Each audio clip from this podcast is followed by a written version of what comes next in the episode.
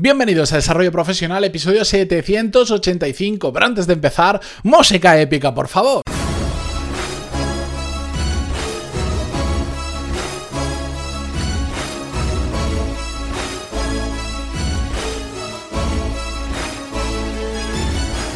Muy buenos días a todos y bienvenidos un jueves más a Desarrollo Profesional, el podcast donde hablamos sobre todas las técnicas, habilidades, estrategias y trucos necesarios para mejorar cada día en nuestro trabajo.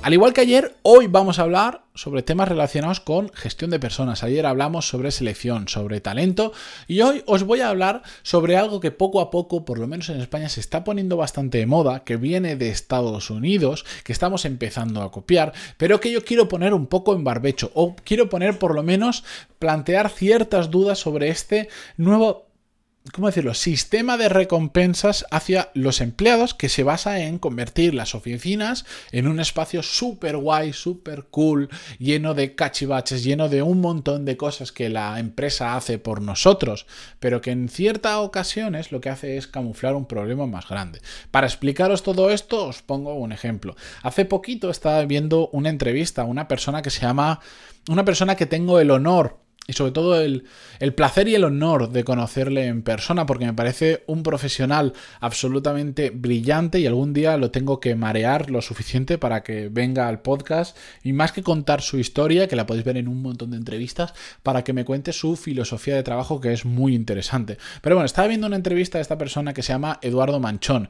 Quienes no lo conozcáis, que supongo que seráis la mayoría, es em, el fundador de una empresa que se llamaba Panoramio, que básicamente en su momento lo que hacía era poner fotos en Google Maps o en Google Earth. Cuando te metías ahí te salían fotos geoposicionadas, pues él con, con otras dos personas creó esa empresa y de hecho es bastante reconocido en el mundo startup, emprendimiento, etcétera, porque fue la primera empresa de España que Google compró ahora está metido en, ya eso ya pasó todo por ahí, está metido en otros líos. La cuestión es que cuando Google les compró, él lo cuenta siempre en las entrevistas, pues por el pacto que firmaron, él tenía que irse, no sé si eran dos o tres años o cuatro, a trabajar dentro de Google. Y de hecho se fue a las oficinas que Google tiene en Zúrich. Y muchas veces le, pues la típica pregunta que le hacen es, oye, ¿qué tal eso de trabajar en Google? Porque pinta súper bien y Google es muy famoso por ser una de estas empresas que pone al servicio de sus empleados un montón de servicios de todo tipo para que estén más contentos. Y él decía, a ver, cuando llegas y el, el primer impacto que tienes es como, madre mía, cómo mola esto, pero al final, a mí me gusta cocinar, para mí, no necesito que cocinen para mí.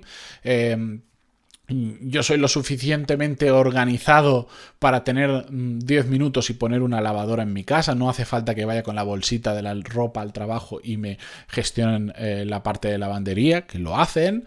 O si me quiero cortar el pelo, pues igual me apetece irme fuera de Google a cortarme el pelo, que también tienes peluquero, tienes masajista y tienes de todo cierta medida hace una velada crítica a todo este tipo de servicios que te ofrece la empresa que, oye, está muy bien. Yo siempre prefiero que los ofrezcan a que no, o, a las empresas, mejor dicho, que hacen absolutamente lo contrario, que ni siquiera tienen una máquina de agua para sus empleados y tienen una máquina y te cobran el agua, me parece una, una salvajada. Pero bueno, él hacía una crítica un poco velada, un poco mm, suave, porque tampoco hay necesidad de, ir a más, sobre este tipo de incentivos y servicios que ponen las empresas a nuestro favor, porque al final lo que generan es que nos pasemos todo el puñetero día dentro de la oficina.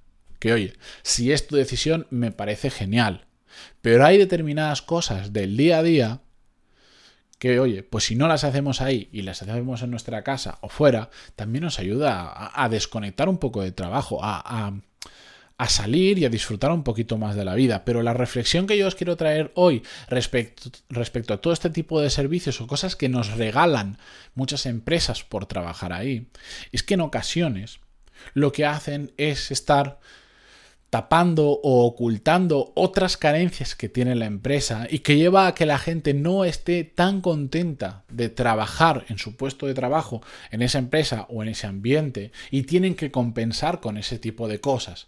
Es como decir, como el trabajo es una mierda, pues yo le voy a dar este tipo de recompensas, a ver si así están más motivados. Oye, Genial. Chapó por todas las empresas que dicen, pues voy a poner eh, un restaurante dentro de la, empresa o un cocinero para que les cocine porque así comen más saludable. Eh, voy, a, voy a hacer que siempre haya fruta disponible. Si la gente tiene hambre, que coma fruta, así es más sano. Voy a poner una máquina de agua, voy a poner una máquina de café, voy a dar tal servicio extra, voy a poner una guardería. Chapó, me quito el sombrero ante esas empresas porque vale la pena.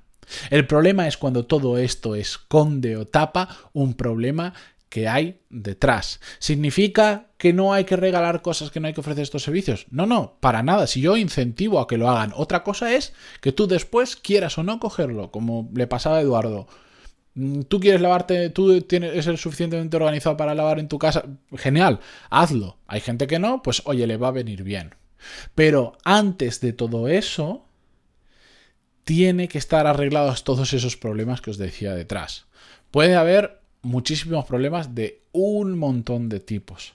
Pero no tenemos que tratar de ocultarlos regalando este tipo de, tonterías. Es como si todos los días llegase alguien y en nuestra mesa y nos pusiese unos caramelitos y dice, ¿has visto qué buena la empresa? Te regala caramelitos todos los días. Qué buenos están, ¿eh? Qué dulces. Sí, sí, pero mm, es un desastre de empresa, eh, no me pagan la nómina a tiempo, el trabajo es una basura, los jefes son malos, hay un mal ambiente laboral, eh, nos hacen ir a un sitio donde no se puede aparcar, no hay metro, no hay tren, no hay autobús, no hay nada, lo que sea antes de dar el paso, de dar todo ese tipo de cosas que están súper bien, veamos si a nivel de organización podemos hacer algo para que la gente que está trabajando ahí trabaje más a gusto, esté más motivada, pueda ser más productivo le demos las herramientas para ser más productivo, le demos las herramientas, los recursos, el tiempo necesario para hacer mejor su trabajo, para que lo disfruten, para que vayan ilusionados, para que los domingos, en lugar de convertirse en, madre mía, qué mierda, mañana es lunes, sea, oye, a ver, si mañana no trabajara no pasa nada, pero la verdad es que tengo ganas porque me ha quedado esto pendiente, lo quiero cerrar lo que sea. ¿Me entendéis el concepto? Muchos de vosotros ahora en vuestra organización, en vuestra empresa, pues igual no tenéis la potestad de cambiar esto a nivel organizativo, pero si lo tenéis, pensad en ello. Lo que pasa es que lo fácil es comprar esa mesa de ping-pong, ese futbolín, es eh, ofrecer ese servicio de entrenador o de gimnasia o de lo que sea para los empleados. Eso es lo fácil, se hace con dinero y ya está. Normalmente los problemas organizativos que, que llevan a que la gente no esté contenta en el día a día en su trabajo y que es culpa de la organización, no son fáciles de solucionar, pero sobre todo no se solucionan con una chequera. No se solucionan con dinero. Se solucionan cambiando agentes, se solucionan cambiando procesos, se solucionan creando un espacio, un ambiente, una cultura de empresa que favorezca que la gente vaya contenta. Es que a veces me, da un poco de rabia hablar de estos temas porque parecen son, son tan obvios que no sé ni por qué tengo que hablar con e, de ello pero es que es así. Entonces, si sí que estáis en capacidad de cambiar eso, o lo vais a estar en un futuro, pero aún no lo sabéis, guardad esto en vuestra cabeza. Antes que dar regalitos a los empleados para que estén más contentos, pensemos si a nivel organizativo, a nivel de eh, cultura de empresa, a nivel de ambiente, a nivel de personas, somos capaces de hacer algo para que la gente esté más contenta, más motivada, sea más productiva y al final trabaje mejor y más a gusto. ¿De acuerdo? Con esto, yo me despido hasta mañana viernes, que cerraremos la semana con un nuevo episodio, como siempre. Muchísimas gracias por estar ahí, por compartir este episodio con una persona de vuestra empresa que sí tenga poder en todo esto y os pueda ayudar. Y por vuestras valoraciones de 5 estrellas en iTunes, vuestros me gusta y comentarios en iVoox, Spotify, Google Podcast o donde sea que lo escuchéis. Hasta mañana. Adiós.